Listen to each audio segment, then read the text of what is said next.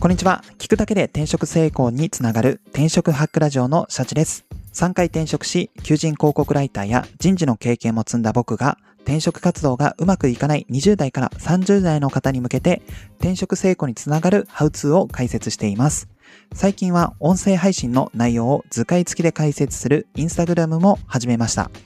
転職活動で失敗したくないという方は、リンクを載せていますので、インスタグラムもぜひチェックしてみてください。理解度が増して転職活動に役立つはずです。よろしくお願いします。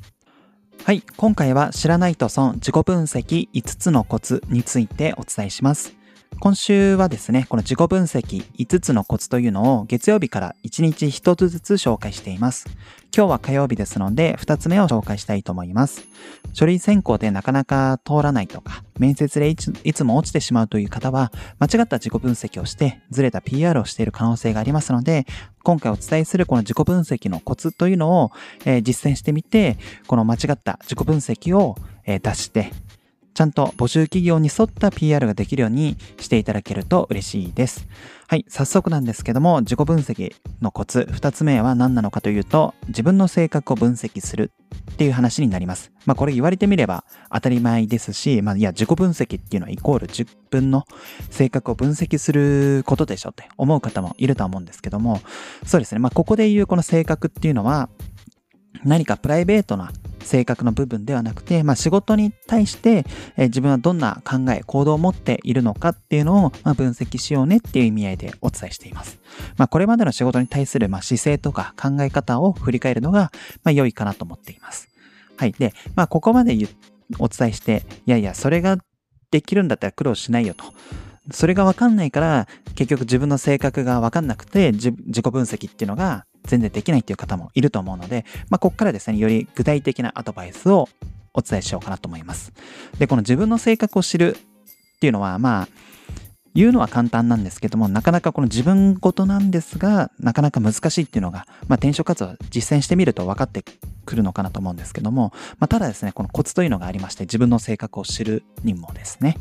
で、それが何なのかっていうと、そうですね、まあ、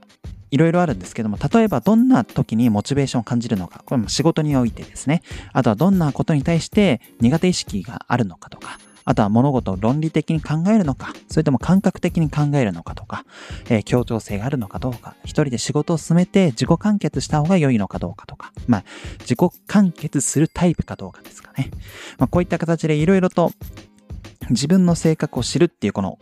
ざっくりとした、えー、テーマに対して、まあ、いろいろと実はこの観点っていうのがありますので、それを踏まえて、えー、じゃあ自分の仕事を振り返った時にどんな時にモチベーションが、えー、感じるんだろうっていうのを、まあ、振り返っていくと。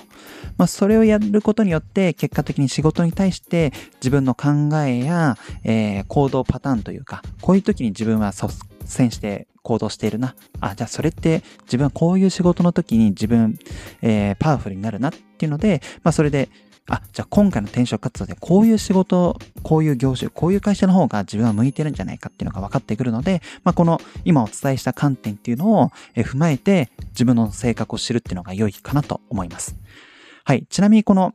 えどんな時にモチベーションを感じるのかとか、えあとは物事を論理的に考えるタイプか、感覚的に考えるタイプなのかっていうこういった観点ですね。これを、え自分なりに考えるときに、ぜひ活用していただきたいものがあって、それが先週じゃなくて、えっ、ー、と、前回ですね。前回の放送でお伝えしたなぜなぜ分析ですね。はい。えっ、ー、と、まあ、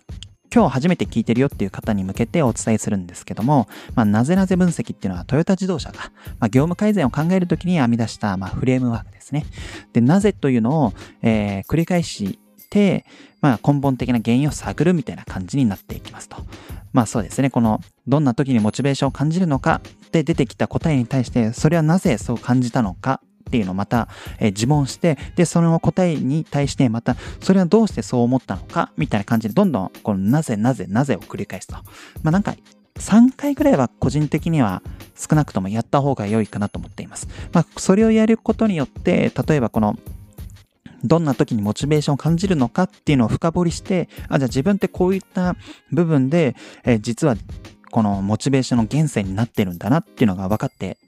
来たりするのかなと思うので、このなぜなぜ分析を、えー、活用すると、このもやもやっとした部分っていうのが、このビシッと決まってきますので、まあ、これを活用していただけると嬉しいかなと思います。あとは、この性格診断テスト、まあ、ネットでもよくあるやつですね。まあ、これもまあ、活用する手はないかなとは思っています。はい。まあ一問一答で自分の特性っていうのが分かってくるのかなと思うので、そうですね。まあそれで自分に合った仕事選びっていうのも役立つかなと思っています。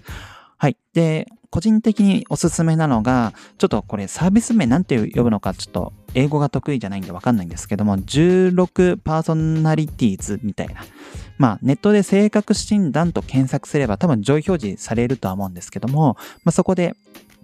えー、提供されているサービスを使うのが良いかなと思っています。まあ、この一問一答を、えー、なんでしょう、何、何、何回ぐらい答えるのかちょっと忘れちゃったんですけども、それによって、えーと、そうですね、一問一答を踏まえて16あるそのキャラクター、に分類されて、あなたはこういうタイプですよ、あなたはこういうタイプですよっていうのが、まあ分かってくるという形になりますので、まあそこの何々のタイプに書かれている説明っていうのが、まあ少なくとも、え何かしら自分自身に当てはまりますので、それを踏まえて、あ、じゃあ私はこういう仕事が向いてるのかもしれない。あるいは、こういった仕事は向いてないかもしれないっていう判断にもなるのかなと思うので、まあ、自己分析の役立つ、えー、ツールの一つかなと思います。ちなみにこの16パーソナリティーズはなんかまあ結構いろんな分類があったんですけども、例えば論理家とか、えー、建築家。建築家っていうのは、ただいわゆるこの職業で建築に向いてるよっていうそういう意味合いじゃなくて、なんか物事を論理的に、えー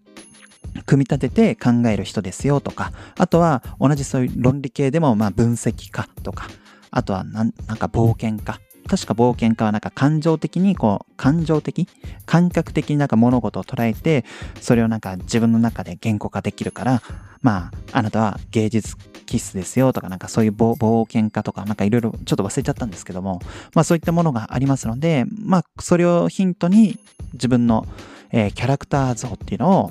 まあ、捉えていくのが良いかなと思います。今実際ちょっと音声配信しながらネットで調べてみるんですが、そうですね。えー、性格タイプ、まあ、分析家っていう大枠の中で建築家、なんか想像力が豊かで戦略的思考の持ち主、あらゆる物事に対して計画を立てる。みたいな人もいたりとか、えー、同じく分析家の中で指揮官、えー、大胆で想像力豊か、かつ強い意志でも、強い意志を、えー、強い意志を持つ指導者。常に道を、えー、見つけるか道を切り開く。あとは討論者。えー、賢くて好奇心旺盛な思考家。知的な挑戦は必ず受けて立つ。みたいな。そんな感じでいろいろとえっ、ー、と、大枠の、えー、なんか分析家、外交官、えー、